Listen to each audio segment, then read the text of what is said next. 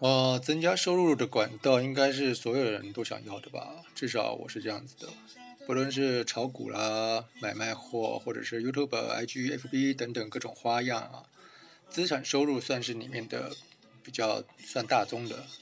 所谓有需求就会有供给，有人想租就会有人出租。在资产收入的观念中呢，租这个字就占了最大一部分，也就是出租你的资产，而这些。你收到的这些费用呢，就是你的资产的收入。那资产的资产有哪些呢？房子大家都知道啊，应该算是资产收入排行第一了。每个人都需要一个地方住嘛，那大家的工作地方也不一定是在自己家附近啊，所以租房的需求其实是很大的。你像你看那个新竹啊，那边的房子一栋一栋的盖起来啊，每一间每一间都住得满满的。那因为大家都大家都往那边去上班嘛，那但是买一间房呢，也是想，也是大家想做又不敢做的事情，因为你要你要准备的资金就要比较大，所以买房子的首付跟买房后的费用，其实这两样就会让很多人停，就是停下来看看就好了啊。那再来的话还有停车位啊，之前我有看到一个新闻，就是有。有些人就是专门是做这种停车位的业务啊，就是它也是算是一个收益不错的资产啊，相对比房子来说也是比较便宜。那么，有兴趣的人，我是觉得你们可以去考虑一下做这个停车位的业务啊。那再就是贩卖机，贩卖机吧，所有我是认为啊，所有放在商家或者是路边的那些机台，包括。游戏机啦，歌唱机，还有咖啡机，所有让你投钱使用的东西啊，都可以归到贩卖机里面啊。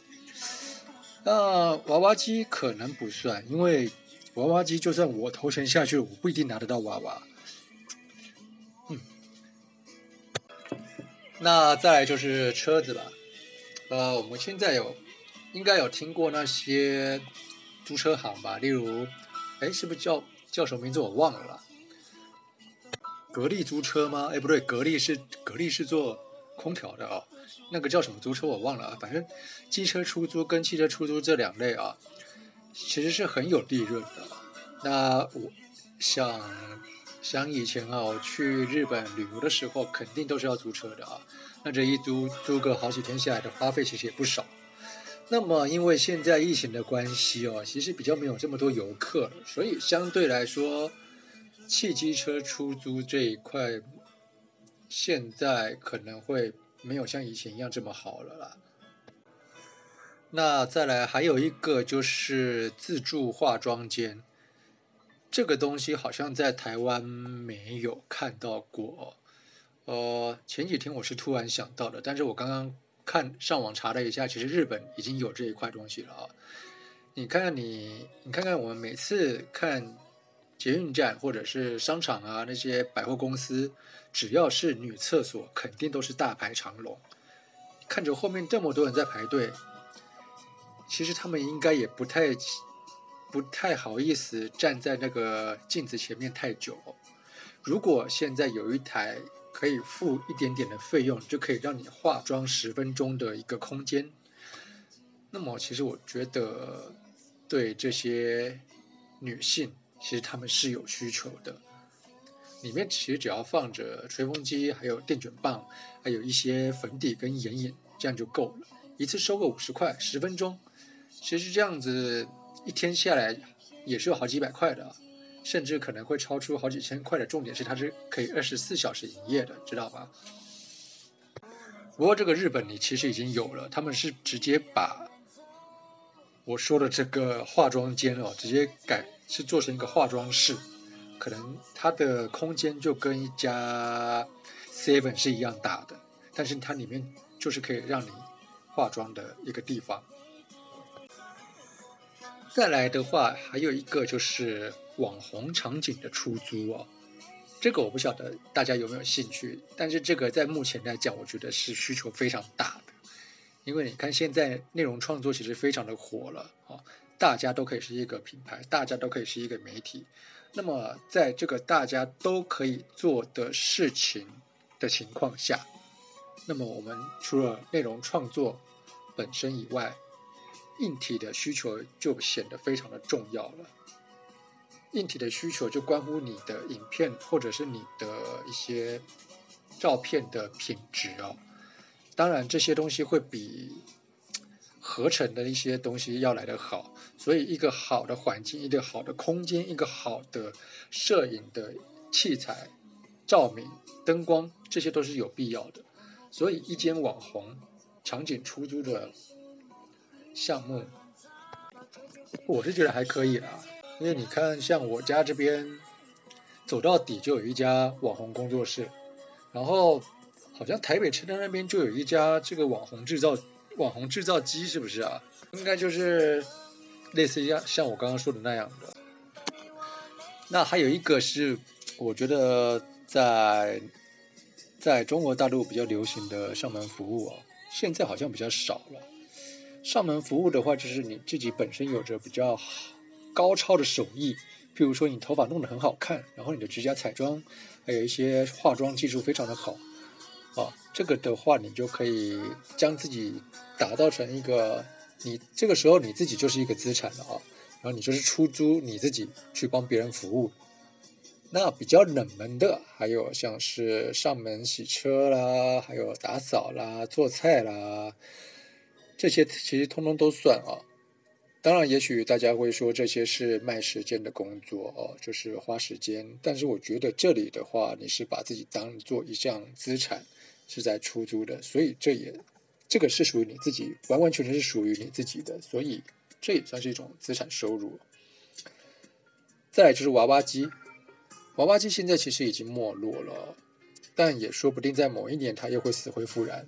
曾经一个月可以达好几万以上。随着现在的店家纷纷关门了，在没有租金收入的情况下呢，租给娃娃机业者，所以现在在路上其实可以看到非常非常多的娃娃机的店面，但是里面其实都没有人了，供给多了，需求就被分散了，自然的话收入就减少了。那这个现象其实我是觉得非常的恐慌哦，因为已经，因为如果你所有的店面都变成娃娃机了，那那其那其他那些。传统产业到底实体产业都都去哪里了呢？啊，接下来还有一个版权啊，版权这个东西呢，其实也很好理解，就是你如果你平常有自己在写小说的话，或者是写一些部落格哦，你将这些东西整理起来啊，做成一个作品，这个作品呢，它的版权就是属于你的，所以这也算是你。完完全全属于你的资产哦。当然，如果有人要买你的版权的话，那这个你如果卖出去的话，这个东西就自然不是你的了。然后呢，这个版权只要有关于版权的东西哦，这个就是真的要花上花上你的时间成本了，并且是长期累积下来的。最后呢，就是 YouTube 跟 IG。这两种是现在最多年轻人在使用的哦，但是我就是把它放到最后啦，哦，因为我认为这个只能算是一种半资产，包括我现在用的这个 Podcast，它也算是一种半资产，因为你这个平台是这个平台是公用的哈，并不是你可以去控制的哈，所以你只有你的东西在上面，但是它随时随地都可以把你的东西给关掉。所以，如果如果你会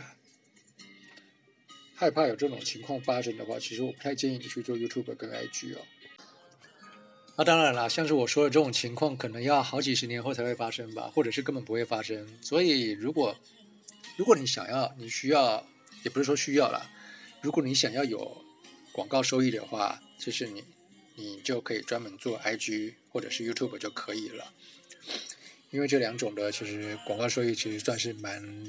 蛮大的，而且算是每个人都可以去做的。那其实我刚刚说的那些都是大概都是普通人啊，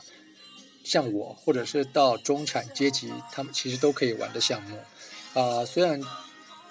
资产的收入其实是很诱人的啊，但是我们还是要提醒大家哦，无论做什么事都有存在一定的风险。那我们在投资的时候呢，还是要小心一点啊。才不会让你的钱包或者是让你的时间这样子就是浪费你的时间啊。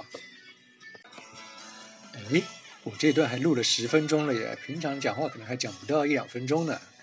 好了，那就先这样喽，大家拜拜。